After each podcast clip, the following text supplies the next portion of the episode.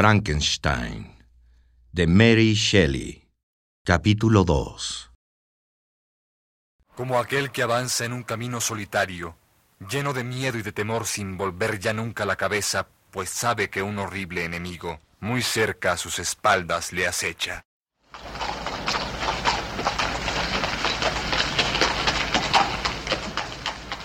Víctor, Víctor, ¿qué manera de correr es esa?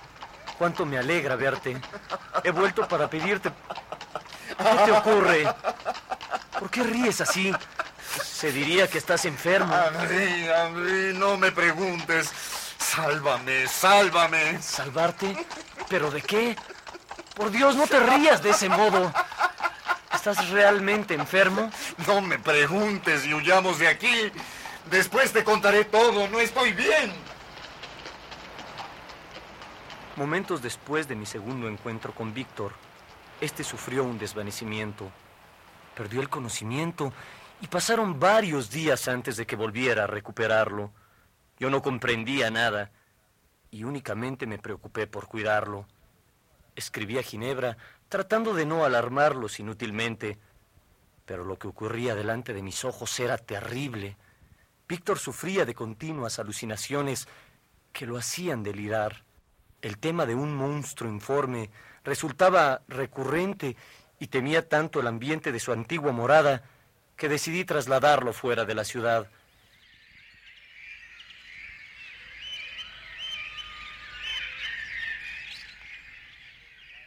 Transcurrieron varios meses antes de que Víctor decidiera salir de su mutismo.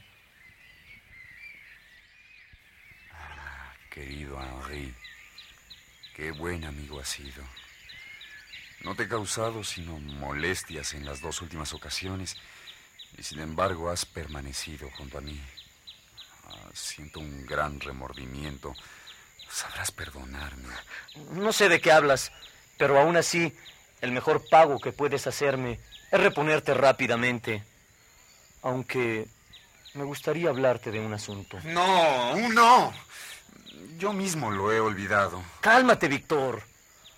Quiero decir que una carta de tu puño y letra les haría mucho bien a tu padre y a Elizabeth. Ha transcurrido tanto tiempo sin que sepan de ti directamente. Ah, si es eso, te prometo que les escribiré. Por cierto, hace unos días recibí una carta de tu padre. No había podido dártela. Toma.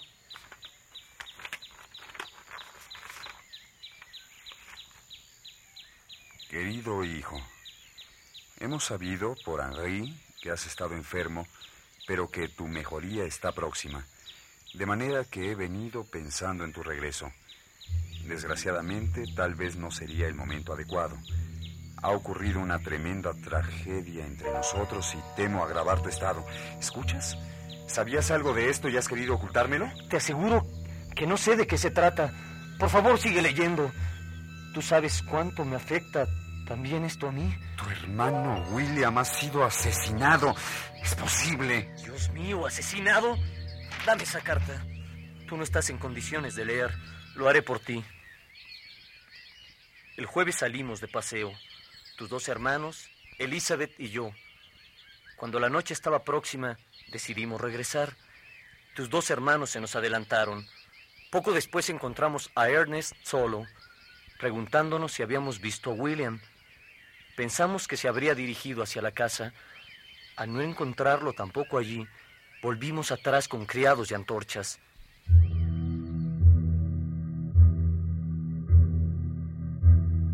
En la madrugada, yo mismo encontré el cuerpo de William tendido sobre la hierba, con las huellas de unos dedos asesinos marcados en la garganta. Maldición.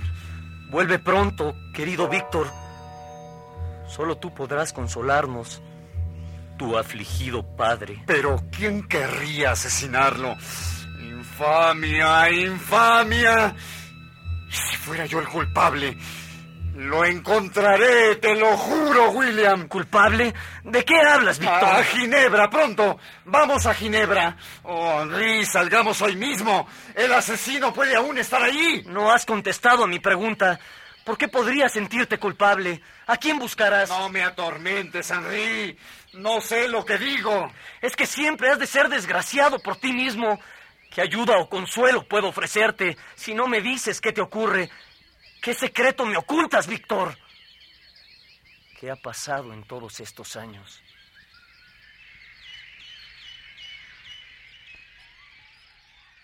¿Qué ha pasado en todos estos años?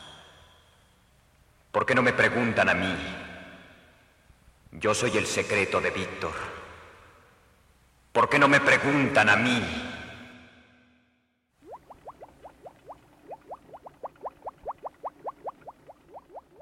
Apenas puedo recordar la primera parte de mi existencia. Me acuerdo de una multiplicidad de sensaciones. Podía ver, oír y oler sin distinguir claramente la diferencia. También me acuerdo que hubo un momento en que una luz excitó mis nervios hasta el punto de obligarme a cerrar los ojos y que la oscuridad que se produjo me asustó. Volví a abrirlos y la luz me cegó de nuevo. Así, varias veces, hasta que dejó de molestarme. Me levanté y empecé a caminar, lo cual me produjo nuevas sensaciones. Hasta entonces había estado rodeado de cuerpos oscuros, imperceptibles, de pronto descubrí que podía andar libremente, sin tropezar con obstáculos que no pudiera vencer. Pero la luz me seguía resultando opresiva. Su calor tan insistente que me veía obligado a refugiarme en la oscuridad. Constantemente sentía sueño. Me encontraba solo y transido de frío. Nada sabía ni conocía a nadie. Y estaba dominado por un malestar tan grande que me sentaba a llorar de angustia. Mi mente era un torbellino de confusiones. Todavía estaba lejos de poder discernir, aunque distinguía la luz y la oscuridad. Sentía hambre y sed. Podía oír los innumerables ruidos que llegaban hasta mí y oler distintas emanaciones. Luego he sabido que al salir de la casa me tendía a descansar en un bosque, que me cubrí con un capote que encontré junto a un árbol, que busqué alimento y lo encontré en los frutos silvestres, que apagué mi sed en un riachuelo. Descubrí también con alegría que algunos sonidos que escuchaba provenían de unos animalitos cubiertos de plumas. Empecé a percibir con más detalle las formas que me rodeaban e intenté determinar vanamente los límites de la bóveda de luz que se extendía sobre mi cabeza. Incluso probé imitar los sonidos de aquellas aves. Fue inútil porque la aspereza de los ruidos que pude emitir me asustaron y me callé. Aprendí a distinguir el sol de la luna, pero muy pronto aquel empezó a ser cubierto por una gruesa capa blanquecina que no le permitía salir. Ahora hacía frío todo el tiempo. El alimento iba escaseando y los pájaros se iban yendo. Pasaba el día entero sin tener con qué calmar mi hambre. ¿Cómo me resultaba difícil continuar así? Decidí abandonar ese lugar para buscar un sitio que fuera más habitable.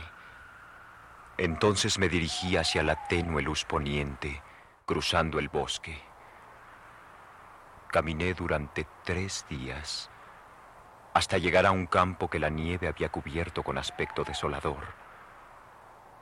Mis pies estaban helados por aquella sustancia blanca, fría y húmeda.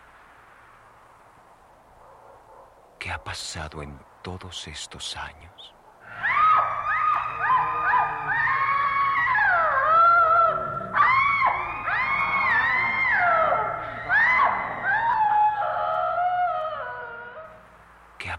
Pasado en todos estos años?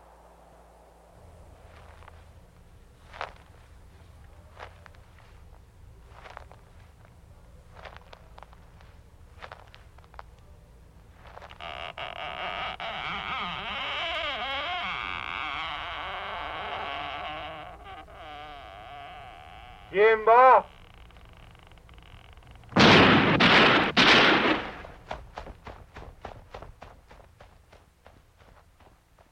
Eso es lo que ha pasado.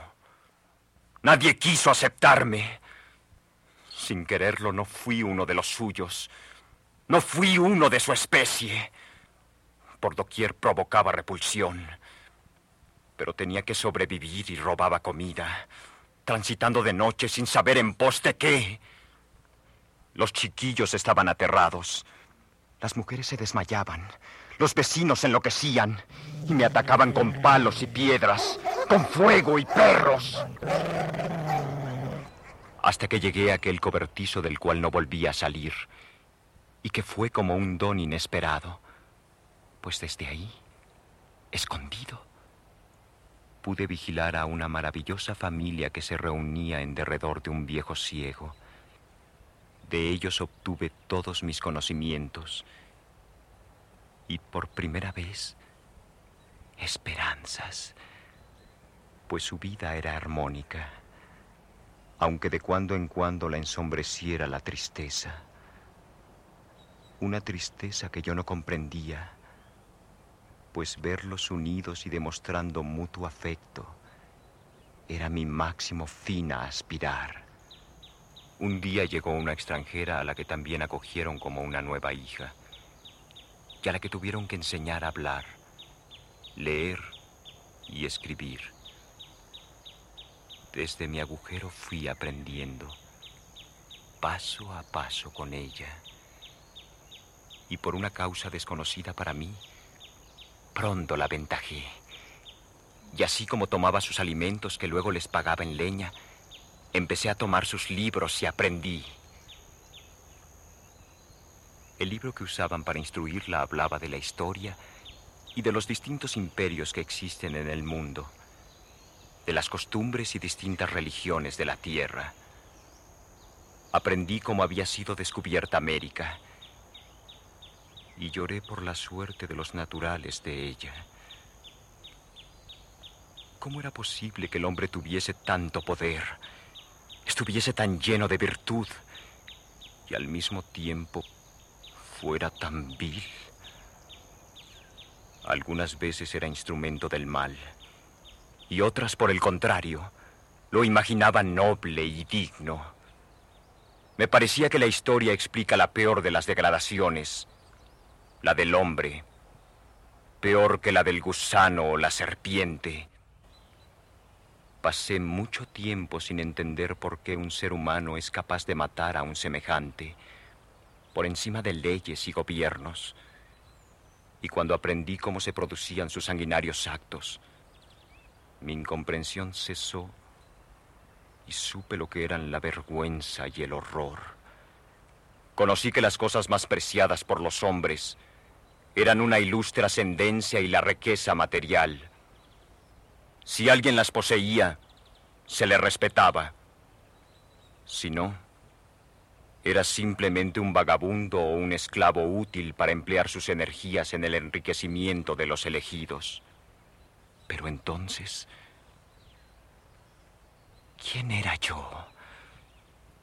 Si no tenía historia, ni padres, ni nación, ni familia, ¿quién era mi creador?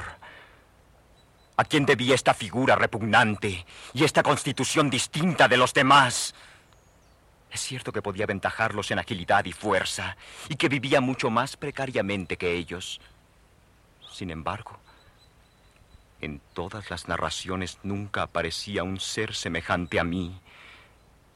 Era un fenómeno del que todos huirían siempre y que jamás podría ser amado por ningún otro ser. No pude más y lloré de dolor. Intenté desterrar tales pensamientos pero a medida que aumentaban mis conocimientos, crecía mi desaliento. Oh, si me hubiese quedado para siempre en el bosque, con solo mi hambre, mi sed, mi frío y mi calor. Cuán extraña es la naturaleza del saber. Se aferra a la mente como el musgo a la roca. Me estaba prohibido vivir.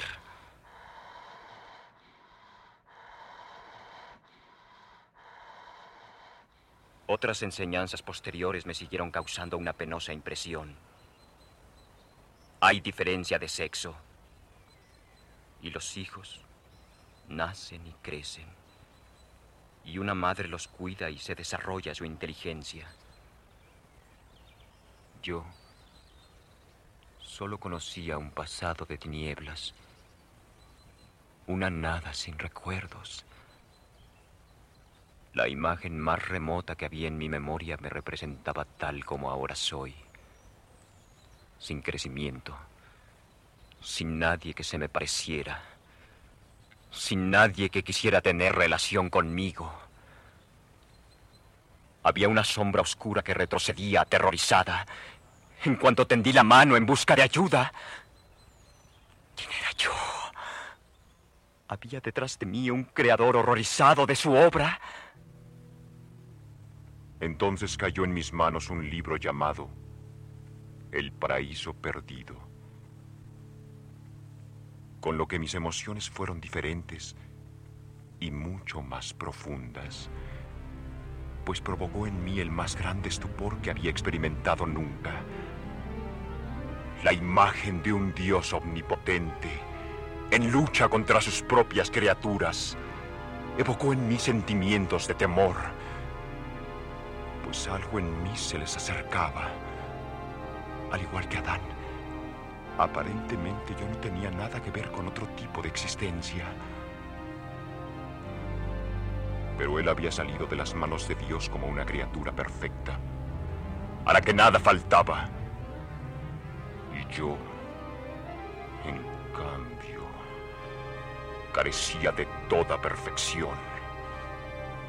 Con frecuencia llegué a considerar a Satanás como el ser que mejor me personificaba, pues como él, conocía el sabor amargo de la envidia. Y entonces recordé un pequeño librito que había tomado del lugar en que había visto la luz primera.